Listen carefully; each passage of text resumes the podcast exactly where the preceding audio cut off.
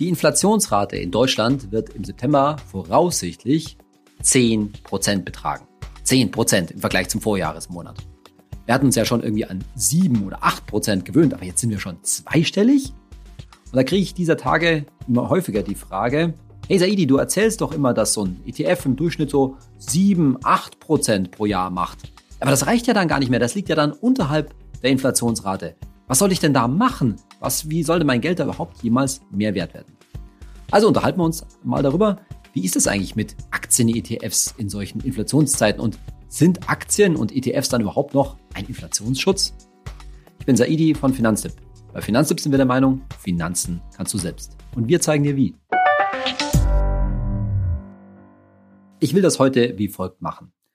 Lass uns zunächst einmal über die Inflationsrate sprechen, was die eigentlich bedeutet und wie da der Verlauf eigentlich auch in letzter Zeit ist. Dann im zweiten Schritt, wie ist das mit diesen sieben oder acht Prozent Rendite bei Aktien eigentlich gemeint? Und im dritten dann, wie kriegt man jetzt diese beiden Zahlen irgendwie zusammen? Und schließlich noch, wie ist das generell mit Aktien und Inflation? Wie verhalten die sich so zueinander?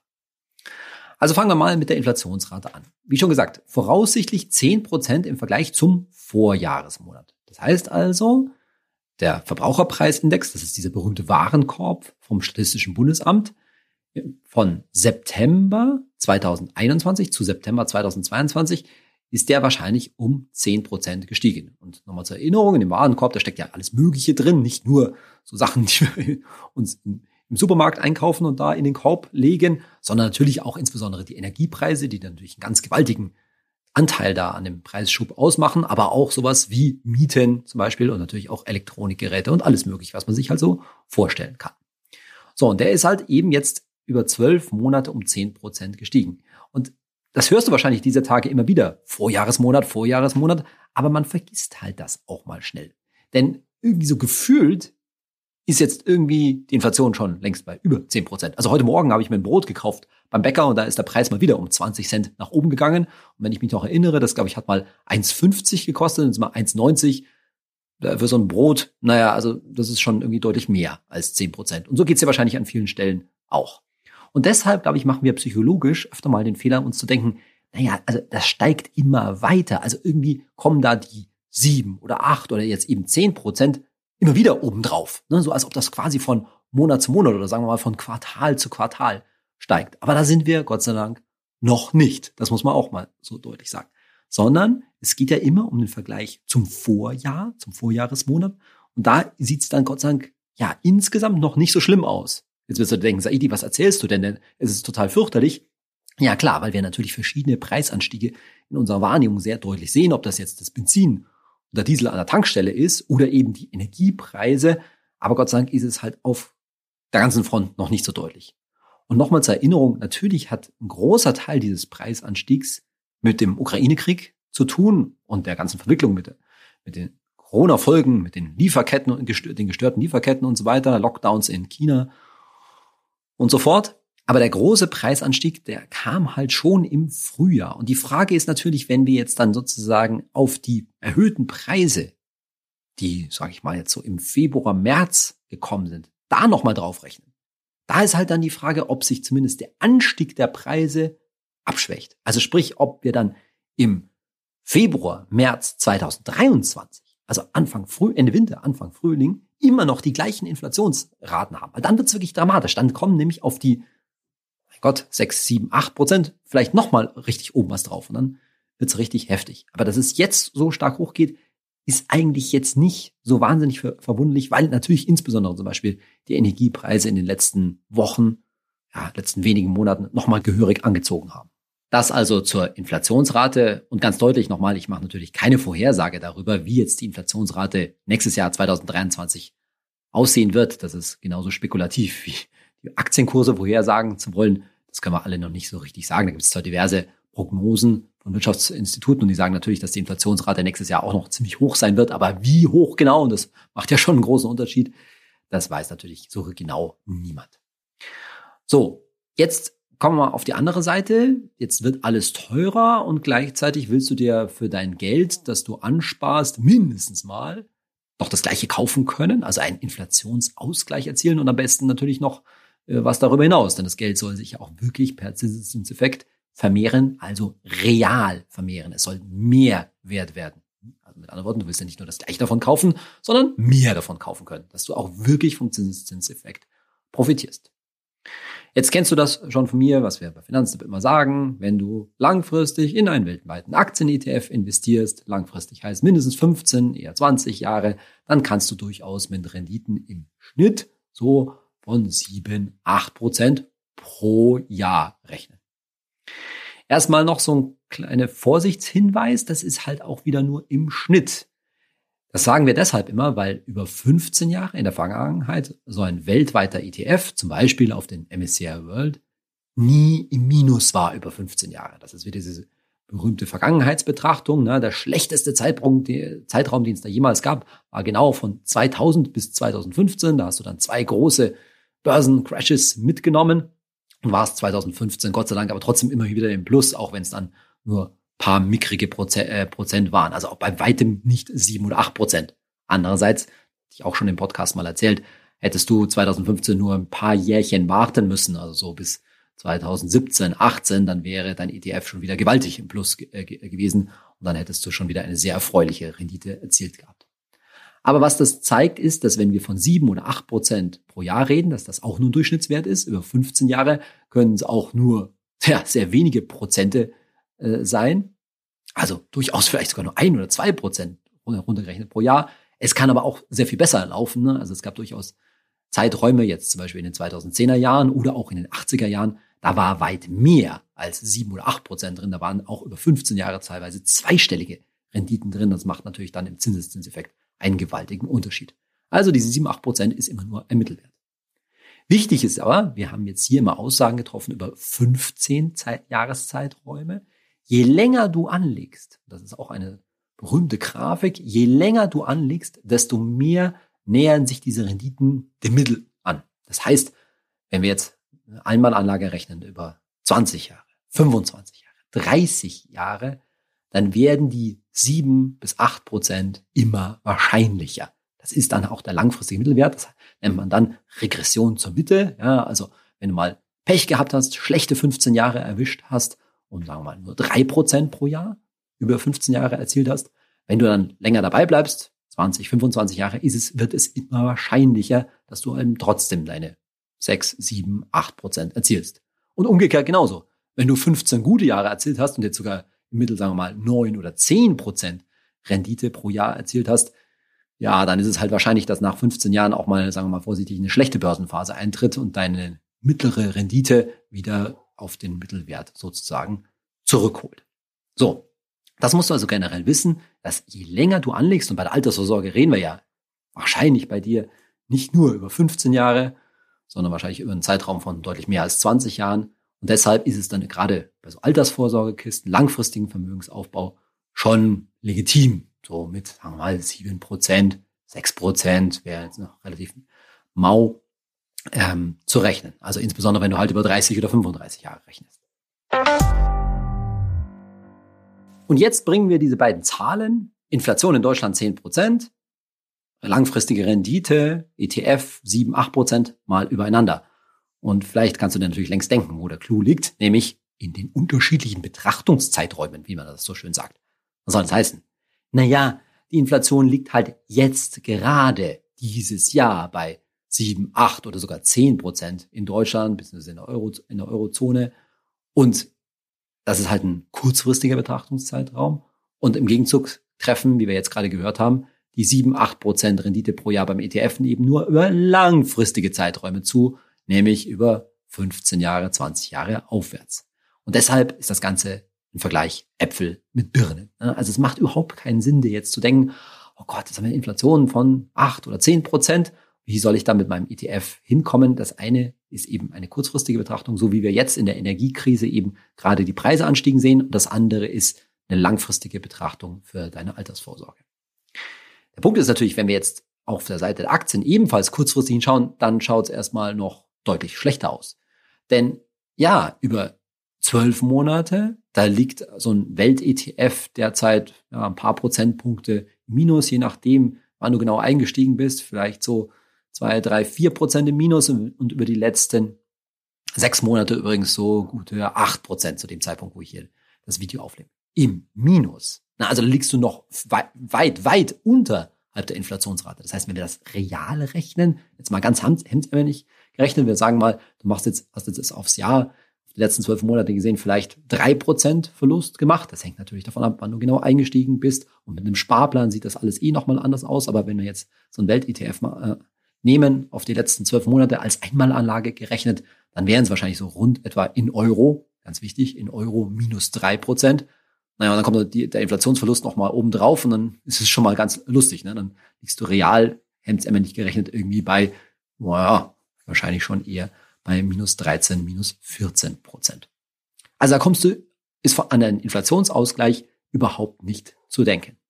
Mit anderen Worten, die hohe Inflation geht halt jetzt auch mit einer e, etwas schlechteren Börsenphase einher. Und da haben wir ja beim letzten Mal auch schon gehört, bitte beachten oder denk dran, na ja, so jetzt minus acht Prozent auf sechs Monate, das ist zwar nicht lustig, aber ist definitiv jetzt noch keine Katastrophe. Also mit anderen Worten, so ein richtiger Börsencrash, ja, der kann halt nochmal deutlich, deutlich schlimmer aussehen. Und das musst du halt auch im Kopf behalten. Natürlich können so äußere Umstände wie die Inflation bei acht Prozent, zehn Prozent oder sogar womöglich noch mehr, das wissen wir ja alle, alle nicht, negativ sein. Und gleichzeitig können auch noch die Börsenkurse schlecht laufen. Und zwar übrigens noch erheblich schlechter, als was jetzt passiert. Also stell dir mal vor, wir hätten jetzt einen richtigen Börseneinbruch, um so Corona, äh, Corona-Crash-mäßig irgendwie minus 25, minus 30 Prozent. Und da käme die Inflation noch oben drauf. Oder noch schlimmer, es gab ja auch schon Börseneinbrüche um 40, 50 Prozent. Und dazu dann noch eine hohe Inflation, aua, das tut dann richtig weh. Der Witz ist jetzt natürlich, jetzt sind wir wieder beim Thema ja, Vertrauen und Coolness und ruhig bleiben und so weiter dass halt über lange Zeiträume gesehen, 15, 20 Jahre, zum einen bekanntermaßen sich so ein Welt-ETF dann immer wieder erholt hat, also trotzdem halt auf so eine Rendite von 7, 8 Prozent pro Jahr gerechnet, auch wenn er mal zwischendrin 30, 40 oder sogar 50 Prozent abgegeben hat. Ja, auch davon hat er sich wieder wiederholt.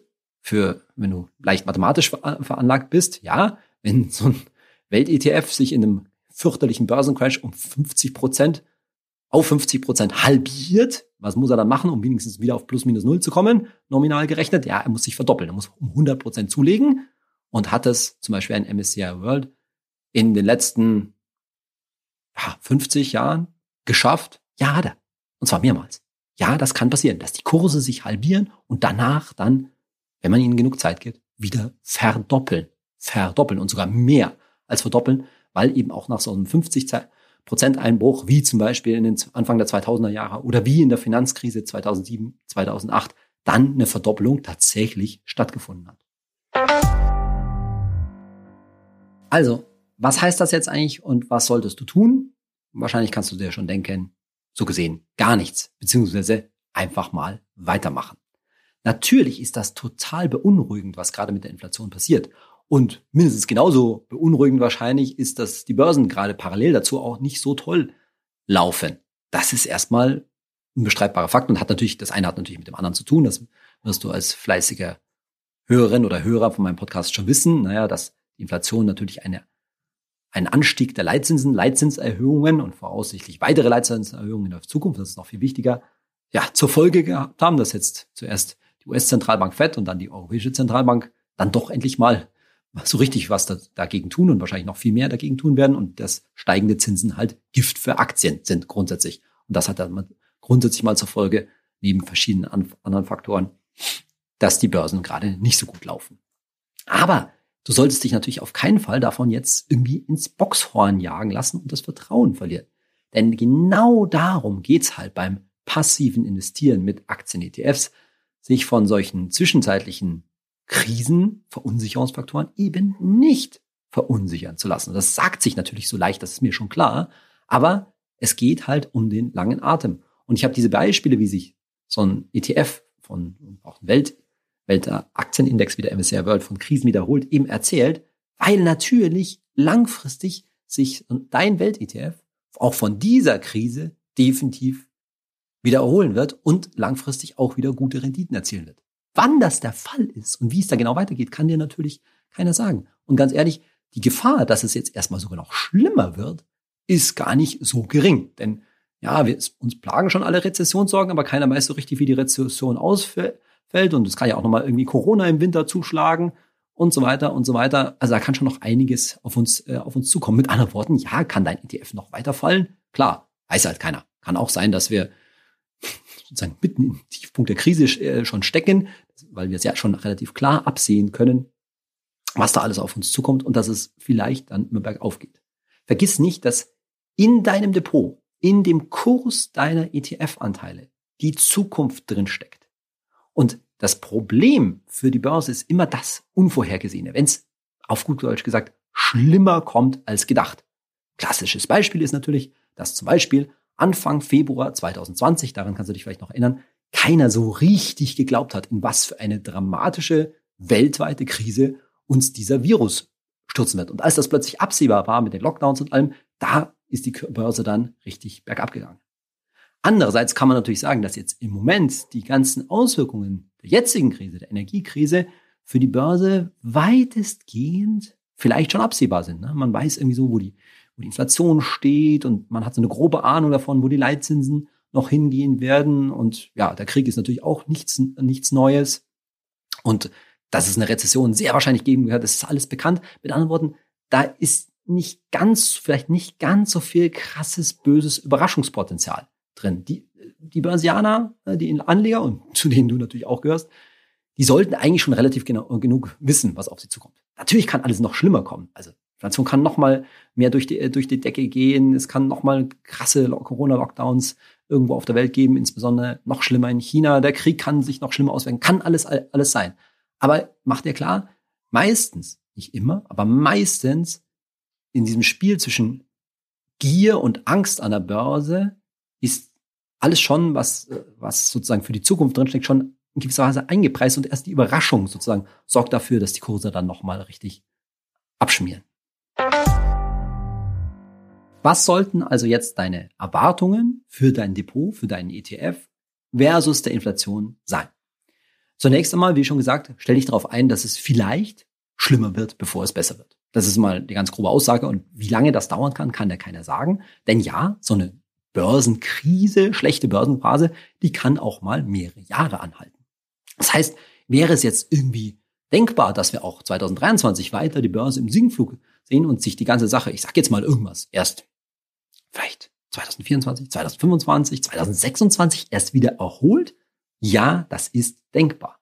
Es ist halt einfach ein Spiel auf lange Sicht, bei dem du viel Geduld mitbringen musst. Und wir waren halt lange Zeit vor Corona hm, schon ziemlich verwöhnt, dass man halt irgendwie so auch gedacht hat, ja, das geht immer schön stetig bergan. Aber das ist nicht das Wesen von Aktien, das ist nicht das Wesen der Börse, sondern es ist das, dass sie stark schwankt und stark schwankt heißt eben nicht nur kurzfristig schwankt, also so ein krasser, kurzer Knick wie im Frühjahr 2020 beim Corona-Crash und danach sofort wieder aufwärts. Ja, das kann natürlich auch mal sein, aber es kann eben auch sein, und das haben sich in größeren Krisen auch immer gezeigt, dass es ein paar Jahre bergab geht. Und trotzdem nochmal hat sich weltweiter Aktien-ETF auch von so längeren Krisen nicht nur wieder erholt, sondern hat danach dann auch wieder ordentlich Gewinne gemacht. Also darauf musst du natürlich letztendlich vertrauen. Und wenn wir jetzt eine Inflation von 8%, 10% im Monat haben, ja, dann schlägt das natürlich zu Buche, aber langfristig bleibt ja letztendlich gar nichts anderes, als darauf zu vertrauen, dass langfristig dein ETF auch wieder ordentliche Gewinne machen wird. Und übrigens ordentliche Gewinne heißt auch, dass es da Jahre geben wird, da geht's deutlich mehr als sieben oder acht Prozent hinauf. Natürlich gibt es hervorragende Börsenjahre, da legt so ein Aktienindex auch mal 15, 20, 30 Prozent in einem Jahr zu. Das gibt's schon. Gerade nach so schlimmen Einbrüchen, wann das natürlich immer genau der Fall ist, kann keiner sagen. Aber da geht das dann auch mal rapide nach oben. Da redet bloß immer keiner so richtig drüber, weil unsere Nachrichtenwelt natürlich auf Bad News gemünzt ist. Immer die Krise, das Drama wird immer viel groß, äh, ganz groß gemacht. Ich war zum Beispiel dieser Tage im Fernsehen bei NTV und da hat mich der Moderator auch gefragt, ja, jetzt ist ja alles schlimme Börsenkrise und so weiter. Und dann musste ich ein bisschen einfangen zu sagen, naja, also eigentlich ist es noch nicht so schlimm. Es kann durch, deutlich nochmal schlimmer sein. Also selbst wenn wir von minus zehn Prozent reden, ja, das ist ehrlich gesagt noch gar nichts. Das heißt jetzt nicht, dass ich sage, dass es um 20, 30 Prozent nochmal nach unten geht. Aber besteht die Möglichkeit? Ja. Aber ebenso besteht halt die Möglichkeit, dass dein Depot, dass dein ETF, dein Geld in einem Jahr um 15, 20, 30 Prozent mehr wert wird. Und das, solche Jahre hatten wir in der Vergangenheit dann auch. Und erst aus diesem Spiel von krassen Minus, krassen Plus wird halt im langfristigen Durchschnitt dann die berühmten 7, 8 Prozent. So, und was ist mit der Inflation? Naja, natürlich wird es wahrscheinlich eine ganze lange Weile brauchen, bis die Inflation sich sozusagen wieder einknickt. Aber auch da ist es letztendlich, ja, der Punkt, dass wir schon darauf ein Stück weit vertrauen können, dass wir in einem stabilen Währungsraum, Wirtschaftsraum bleiben, also sprich in der Eurozone, wo sich langfristig die Inflationsraten hoffentlich, muss man ganz klar sagen, hoffentlich wieder einpendeln. Vielleicht nicht so schnell auf die schönen 1, noch was Werte, die wir gewöhnt sind, ne? aber vielleicht in, in einen Raum von zwei bis drei Prozent, der dann wieder erträglicher ist. Und jetzt sind wir beim Grundgedanken von deinem Investment. Warum oder was kannst du dann eigentlich erwarten von deinem Welt-ETF, von deinem Aktien-ETF, selbst wenn die Inflationsrate langfristig auch etwas höher ist? Naja, am Ende geht es immer daran, und das, das war ja der Ausgangspunkt unserer heutigen Überlegung, dass dein Geld ja wirklich mehr wert werden soll. Dass es wirklich einen Zinseszinswert gibt, und zwar real, dass es im Plus ist, auch nach Abzug der Inflation, so kann man es mal sagen. Wie hoch dieses Plus ist, das ist eine sehr gute Frage. Langfristig war dieses Plus tatsächlich irgendwo so im Bereich von vier bis sechs Prozent. Komme ich jetzt da drauf? Naja, wenn wir sagen, die Inflationsrate hat langfristig eher so bei zwei Prozent plus ungefähr gelegen, ja, und dann hat sich eben gezeigt, wenn dann nominal, also nach reinen Zahlen gerechnet, so ein MSCI World eben langfristig sieben, acht Prozent macht, dann ziehst du die Inflationsrate ab, dann hast, hast du einen realen Zuwachs, einen realen Gewinn von vielleicht vier, fünf, vielleicht sogar sechs Prozent. Das wäre dann schon ziemlich gut. Ob diese Höhe in nächster Zeit, und mit nächster Zeit meine ich tatsächlich jetzt zum Beispiel, die nächsten zehn Jahre wieder erreicht wird, das ist eine sehr gute Frage und das kann ja keine beantworten. Aber, und das ist eben der Grundkern, und deswegen mache ich diese ganze Folge heute der Grundkern, warum wir dieses Investieren in weltweite Aktien empfehlen, weil die Chance mit so einem breit gestreuten Investment wie einem Welt-ETF eine reale, eine vernünftige reale Rendite zu erzielen, mit anderen Worten, ein paar Prozentpunkte oberhalb der Inflationsrate äh, zu liegen, ganz gut ist. Das können auch nur drei Prozentpunkte sein. Also mit anderen Worten, können wir uns vorstellen, dass so eine Inflation, die nicht so richtig eingefangen ist, irgendwie langfristig leider so bei vier Prozent vielleicht liegt oder fünf sogar und dann aber doch der MSCI World langfristig aus zu seinen sieben, acht Prozent sich auch wieder aufrappelt, aber dann der, der Differenz, die Differenz sozusagen an Prozentpunkten vielleicht nur eher drei Prozent beträgt, anstatt fünf oder sechs Prozent sozusagen. Ja, das kann dir passieren. Die Frage ist natürlich mal wieder die Frage der Alternativen. Was hast du denn für eine Anlage, die dir mehr liefert? Weil ganz klar, selbst wenn jetzt die Sparzinsen, die im Moment vielleicht schon so bei zwei Prozent liegen, sogar vielleicht bei drei oder vier Prozent irgendwann wieder ankommen, was ja Ewigkeiten her ist, dass man irgendwie auf eine Sparanlage irgendwie vier Prozent gekriegt hat, dann hilft dir das bei einer lang, bei einer, sagen wir mal, mittelfristigen Inflation von vier, fünf Prozent natürlich auch überhaupt nicht weiter. Und jetzt sind wir an dem Punkt, woher kommt das denn eigentlich, dass ich sage, naja, ich rechne schon damit, dass sich sozusagen so ein MSCI World insofern erholt, dass wir eine Rendite erzielen, die, ja, wissen wir eben nicht, zumindest etwas oberhalb der Inflationsrate liegt. Naja, ganz einfach. Weil das, was du im Geldbeutel merkst, deine gestiegenen Energiekosten, steigende Miete womöglich, steigende Lebensmittelpreise, Benzin und so weiter, all diese Kosten merken die Unternehmen natürlich auch die haben auch, das ist ja gerade in aller Munde, zumindest gerade bei der Energie ein Riesenproblem. Ne? Ob das jetzt eine Bäckerei ist, wenn ich wieder bei meinem Brot von heute Morgen bin, ja, oder auch ein großer Chemiebetrieb wie äh, zum Beispiel Bayer, äh, Bayer oder BASF in Ludwigshafen, die, die knapsen da ganz schön dran rum.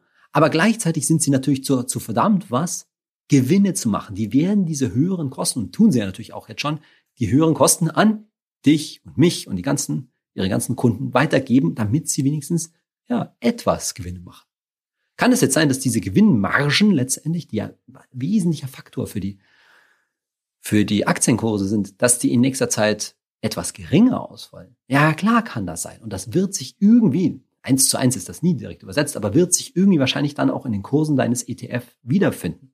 Und dennoch kannst du davon ausgehen, das hat sich eben langfristig gezeigt, dass die Weltwirtschaft, und wir haben ja auch, auch in den USA entsprechende Inflationsraten, dass die Weltwirtschaft weiter Gewinne machen wird, eben darüber, dass sie eben die Preise für viele verschiedene Stufen letztendlich an denjenigen, der die Sachen kauft, und das ist natürlich in vielen Fällen wir Verbraucher, weitergibt, ja, darauf kannst du zählen.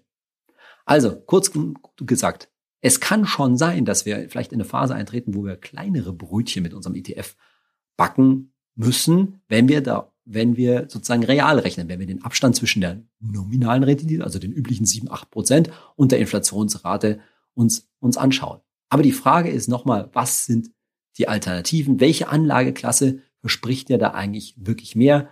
Da kann man jetzt natürlich lang und breit über Immobilien diskutieren. Gold zeigt sich ihm, dass das langfristig da eher tendenziell nicht so der Renditebringer war, sondern eher nur eine Absicherung ist.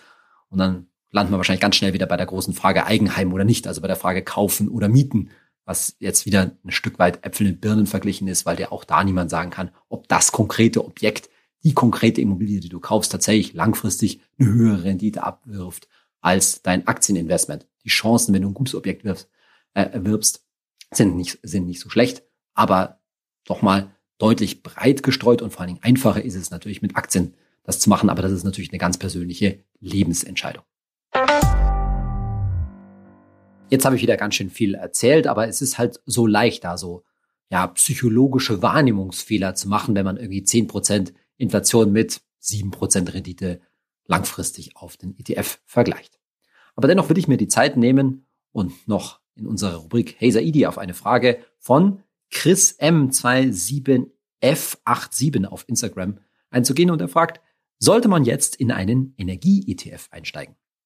Und dahinter steckt natürlich die allgemeinere Frage, kann man nicht aus der ganzen Krise auch irgendwie Profit für sich schlagen? Weil unser schönes Geld, das muss ja irgendwo hingehen und das verdienen unter anderem natürlich, ja, Energiekonzerne, die teilweise jetzt gerade eben fette Gewinne machen. Und das sind natürlich genau die Übergewinne, von denen gerade geredet wird, die irgendwie abgeschöpft werden sollen für den Strompreis, für die Strompreisbremse und den Gaspreisdeckel und diese ganzen Geschichten. Und ich versuche es mal relativ knapp zu machen.